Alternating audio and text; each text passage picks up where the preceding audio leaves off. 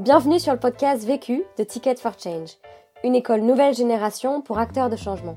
Dans ce podcast, tu entendras des personnes qui ont décidé d'utiliser les 80 000 heures de leur vie qu'ils vont passer au travail pour contribuer à la résolution des enjeux sociaux et environnementaux d'aujourd'hui. Ils ont soit créé leur propre projet, soit rejoint un projet existant. Leur point commun à tous, ils construisent une carrière qui a du sens et de l'impact. Et ils te donnent leurs meilleurs conseils suite au succès et aux galères qu'ils ont vécu sur des questions bien précises. Vécu est devenu le premier podcast collaboratif fait par et pour des acteurs de changement. Depuis janvier 2019, nous formons des personnes à la réalisation des épisodes que tu vas entendre, pour faciliter le partage d'expériences entre acteurs de changement à grande échelle.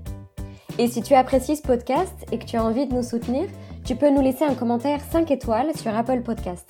Ça permettra à d'autres de découvrir Vécu. On se retrouve jeudi prochain. En attendant, bonne écoute. Je n'ai qu'une question à vous poser. C'est quoi la question? C'est quoi le problème? Vécu À chaque galère, des apprentissages. Vécu, des retours d'expérience pour gagner du temps et de l'énergie. Je suis Camille Bachelard, responsable des partenariats et du fundraising chez Ticket for Change.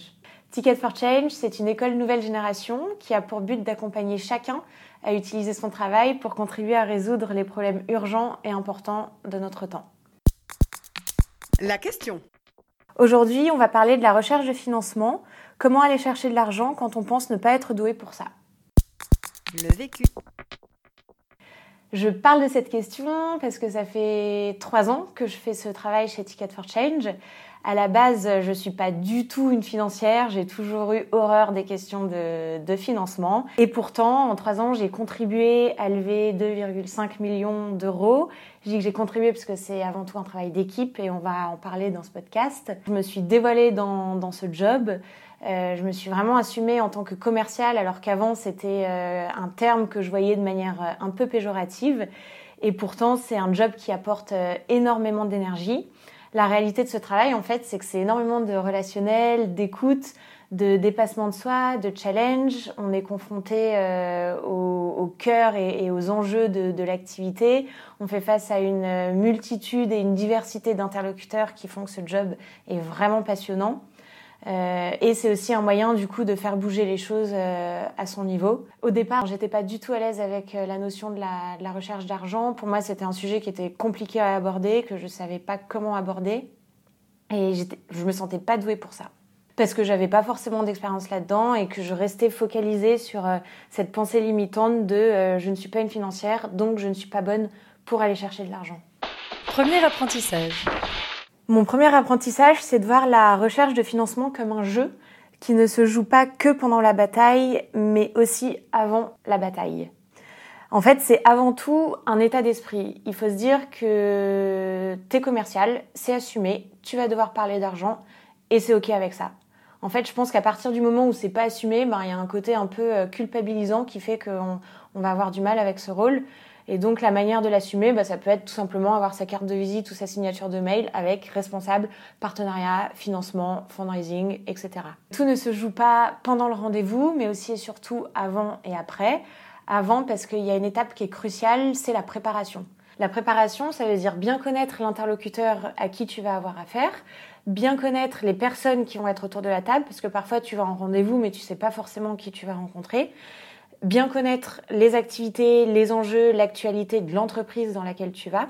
Et surtout en fait cadrer ton rendez-vous, avoir un compte rendu qui va être prêt avec euh, tes objectifs, ce avec quoi tu veux ressortir du rendez-vous et comment tu vas mener ton rendez-vous. J'ai un exemple, une fois je suis allée à un rendez-vous euh, dans une euh, banque Grande Tour de la Défense, j'arrive au rendez-vous, j'étais pas toute seule, j'étais avec Madeleine qui est ma boss et directrice générale de, de Ticket for Change.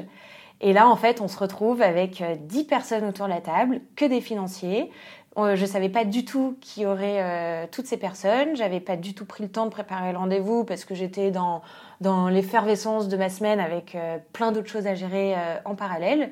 Du coup, j'y suis un peu allée les mains dans les poches avec Madeleine. Et finalement, en fait, ça s'est mal passé parce que le rendez-vous n'était pas cadré. Donc, la discussion est partie sur des sujets qu'on n'avait pas forcément envie d'aborder à ce moment-là. On n'est pas ressorti avec des next steps concrets. Et c'était plus une perte de temps et d'énergie pour les interlocuteurs qui étaient là et pour nous. J'aurais pu faire deux choses. Appeler la personne qui a initié le rendez-vous pour avoir connaissance des personnes qui étaient, donc ces dix personnes qui étaient autour de la table, et prendre connaissance de leurs enjeux, du pourquoi elles étaient là, et surtout, moi, mieux préparer euh, mon rendez-vous avec, ben, on voit telle personne, quels sont les enjeux, quel est le contexte actuel de cette banque, qu'est-ce qu'on peut leur proposer, pourquoi pour nous ça peut être intéressant, etc. Deuxième apprentissage. Mon deuxième apprentissage, c'est de prendre la recherche de financement comme un jeu collectif plus qu'individuel. De manière générale, de mon expérience, je me suis rendu compte que j'avais eu tendance à prendre la recherche de financement comme un enjeu euh, individuel. Et en fait, je me rends compte avec euh, les trois ans d'expérience passée chez, chez, Ticket for Change que c'est avant tout du collectif et qu'il faut savoir euh, activer ses pions à bon escient. Et les bons pions, c'est l'équipe, son mentor, les autres partenaires et sa communauté. Donc l'équipe, en fait, il faut se dire avant tout que la recherche d'argent, c'est un travail qui est collectif et il faut savoir s'entourer des meilleures personnes, des personnes qui vont être meilleures que soi. Moi, par exemple, comme je disais au début, je suis pas du tout une financière. Tout ce qui est euh, budget, tableau Excel, ça me donne des boutons. Du coup, quand on est dans une démarche de recherche de financement, j'hésite pas à, collaborer avec Anne-Marise, qui est la responsable administrative et, financière et qui est excellente dans tous ces sujets de financement. Et donc, je délègue toute la partie de, budget, de, de tableau financier, etc. à Anne-Marise.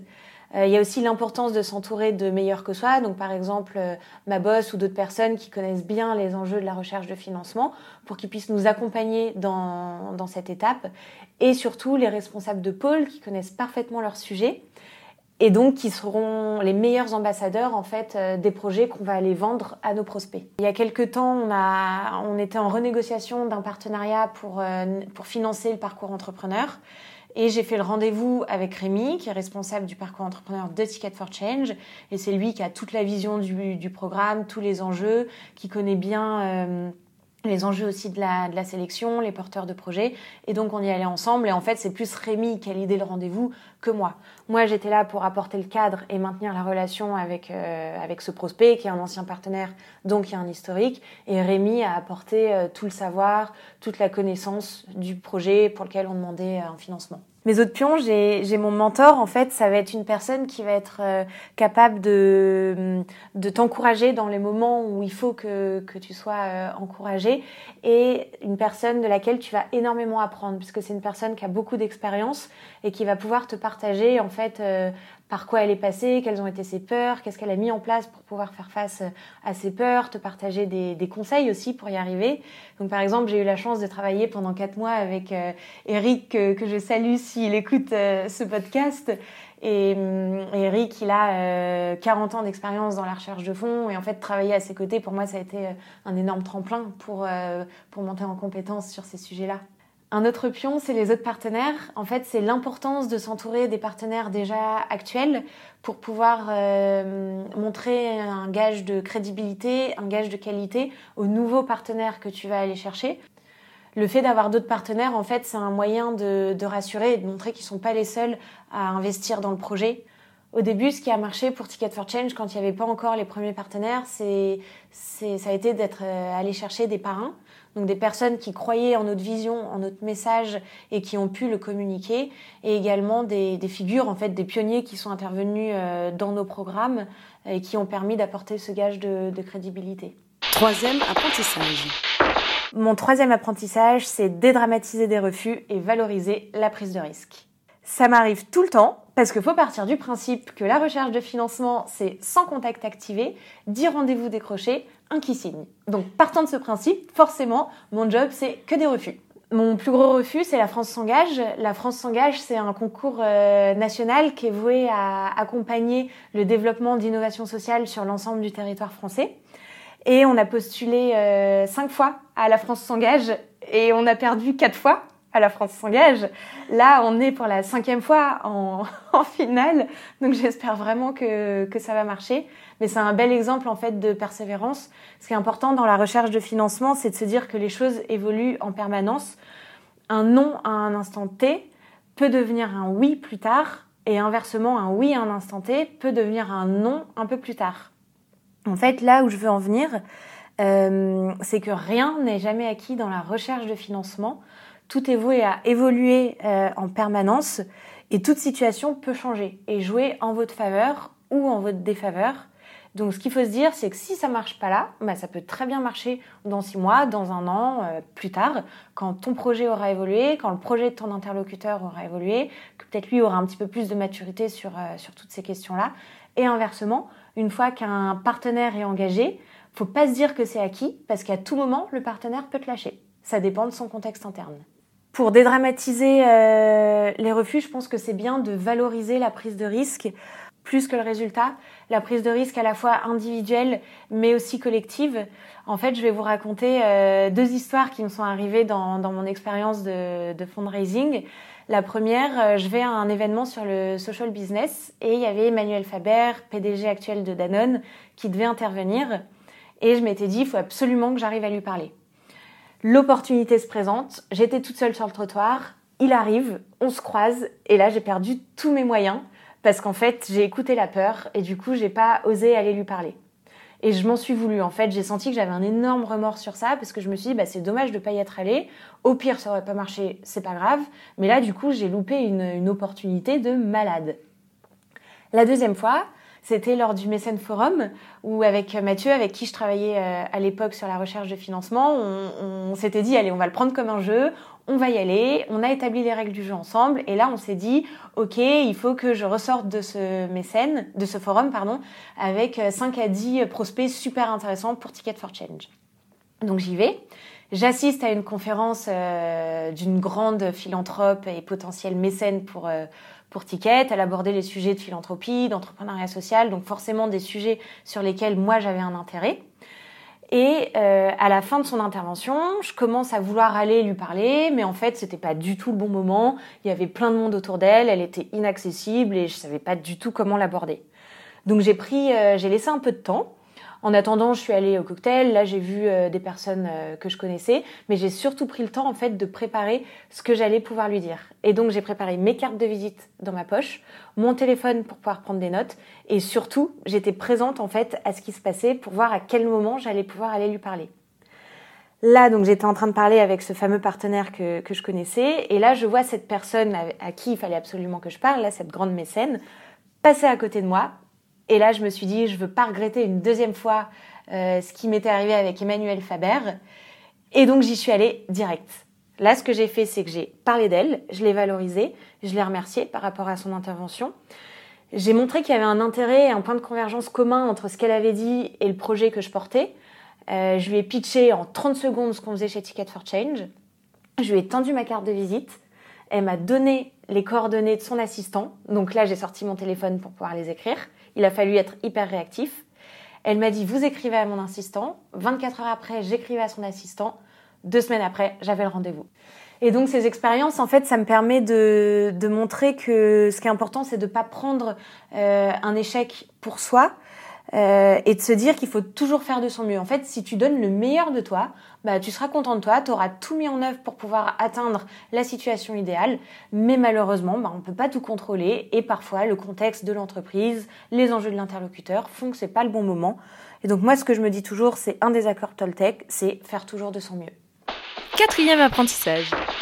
Le quatrième apprentissage, c'est d'aller en rendez-vous avec cinq techniques infaillibles. 1. Poser le cadre. 2. Ne pas quitter le rendez-vous sans avoir parlé d'argent. 3. Poser des questions ouvertes avec des alternatives. 4. Être en écoute active. Et 5. Valoriser son interlocuteur. La première, c'est quand on arrive en rendez-vous, c'est de poser le cadre. Euh, c'est-à-dire cadrer son rendez-vous avec quels sont les objectifs du rendez-vous, quel timing j'ai. Donc, euh, bah, bonjour, euh, je suis Camille, responsable des partenariats chez Ticket for Change. on a une heure ensemble. Je vous propose que l'ordre du jour ce soit ça, qu'on fasse un premier tour de table pour savoir qui est présent dans cette salle. Et je serai contente de pouvoir vous écouter sur vos enjeux, que vous me parliez un peu de vos activités pour bien comprendre ce que vous faites. Et après, euh, je vous expliquerai ce qu'on fait chez Ticket for Change. La deuxième technique, c'est toujours se dire que quand on fait de la recherche de financement, on ne peut pas quitter le rendez-vous sans avoir parlé d'argent. En fait, pour moi, un rendez-vous autour duquel on n'a pas parlé d'argent, c'est un rendez-vous qui est, euh, qui est voué à l'échec. Alors ça, c'est pas, c'est pas évident parce qu'il y a tout un, contexte autour de l'argent qui fait que dans notre culture française, on n'est pas du tout habitué à, parler d'argent, à, demander de l'argent.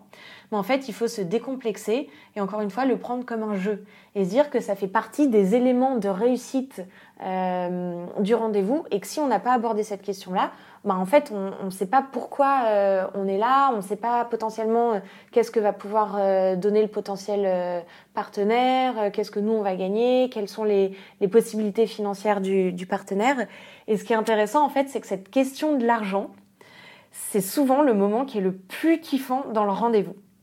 Parce que là, tout le rendez-vous s'inverse. À partir du moment où tu as parlé d'argent, tu arrives à cerner en fait ce que tu as en face de toi quelles vont être les possibilités de l'interlocuteur. Donc ça, ça prend une dimension qui va être super excitante parce que tu sais qu'en fait, à la clé, bah, tu as potentiellement euh, tant d'argent euh, que tu vas pouvoir euh, aller chercher pour ton projet. Ou au contraire, en fait, tu te rends compte que bah, c'est bien beau tout ce qu'on vient de se dire pendant 50 minutes, mais en fait, derrière, il n'y a pas de financement, donc ça va être plus compliqué pour moi. Par exemple, une fois, j'étais en, en rendez-vous euh, avec une personne d'étiquette et en sortant du, du rendez-vous, en fait, on n'avait pas du tout abordé cette question de l'argent. Et moi, au fond de moi, je me disais, mais mince, là, en fait, on est en train de perdre notre rendez-vous. Et en fait, euh, c'est mon collègue qui a abordé la question de l'argent au moment où on est parti. Il est allé voir l'interlocuteur. Il lui a dit, au fait, euh, votre euh, tranche budgétaire, euh, c'est combien? Donc là, l'interlocuteur lui a répondu. Et là, bah, nous, on savait du coup vers quoi orienter notre euh, proposition de partenariat. Un des éléments importants aussi quand on parle de l'argent, c'est euh, de proposer des échelles de montant. En fait, faut pas annoncer son prix, vraiment surtout pas annoncer un prix ferme et définitif, mais laisser une marge de manœuvre. Euh, donc par exemple, euh, j'ai un budget de temps à temps. Chez Ticket for Change, on a différents packages de, partenariats avec différents montants et j'annonce jamais un seul et même montant. Je dis qu'il y a une, flexibil une flexibilité entre le montant le plus bas et le montant le plus haut. Et par exemple, une fois, j'avais annoncé le montant le plus haut, je voulais pas en démordre, euh, je sentais qu'il y avait un intérêt pour ça. Et j'étais restée focalisée sur ce montant-là. Et en fait, j'ai perdu parce que ça a fait peur à l'interlocuteur.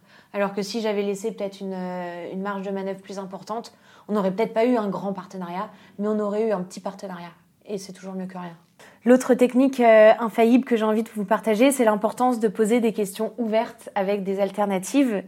Euh, par exemple, au lieu de demander à son interlocuteur est-ce que vous êtes disponible telle heure, tel jour, c'est quelle disponibilité avez-vous dans les prochaines semaines? Et plutôt que de lui demander juste un rendez-vous euh, de physique, c'est euh, mettre une alternative en lui demandant d'avoir un rendez-vous de visu ou téléphonique. L'avant-dernière technique, c'est d'être dans une posture d'écoute active pendant le rendez-vous. Ça veut dire écouter ce que dit son interlocuteur, prendre tout en note et poser les bonnes questions pour pouvoir enrichir euh, les échanges qu'il y a eu avec l'interlocuteur. En fait, on a souvent tendance à anticiper ce que nous dit l'interlocuteur, on l'anticipe sur un autre sujet. Et donc, on part déjà dans nos enjeux, dans nos propres enjeux. Alors que si on reste concentré sur ce que nous dit la personne, ben c'est là où on a accès à toute une mine d'or d'informations qui va être super utile derrière pour pouvoir dégainer la bonne proposition. La cinquième technique et la dernière, ça va être de valoriser son interlocuteur et de le faire parler de lui. Et donc l'important, ça va être de poser beaucoup de questions pour valoriser euh, tout le contexte de l'interlocuteur, euh, ses activités, pour capter en fait le maximum d'informations et montrer qu'on s'intéresse à lui. Et après, à partir de là, euh, trouver le bon, le, le, bon ajustement pour pouvoir trouver un, un, une proposition de partenariat qui correspond à ses enjeux. Conseil pour gagner du temps. Mon conseil pour gagner du temps, c'est d'être au contact de ses partenaires et de leur demander des mises en relation avec d'autres interlocuteurs. Ça, ça fait gagner un temps fou pour aller chercher euh, d'autres partenaires. Conseil pour gagner de l'énergie. Mon conseil pour gagner de l'énergie, c'est de me répéter en permanence une phrase que j'aime beaucoup de Nelson Mandela, qui est ⁇ Je ne perds jamais, soit je gagne, soit j'apprends ⁇ L'autre question la question que je me pose en ce moment, elle est liée à notre finale, euh, au fait qu'on soit en finale au concours de La France s'engage. Euh, c'est comment réussir à faire voter sa communauté sans être trop relou. Et d'ailleurs, si vous avez envie de voter pour nous et de nous soutenir dans cette finale du concours de La France s'engage où on postule pour la cinquième fois, je vous invite à cliquer sur le lien qui est juste en dessous de ce podcast. Merci beaucoup Vu, vécu, vaincu. Pour plus de vécu, clique vécu.org. Je voulais te dire, euh, tu sais, on, on a tous nos petits problèmes. Vécu.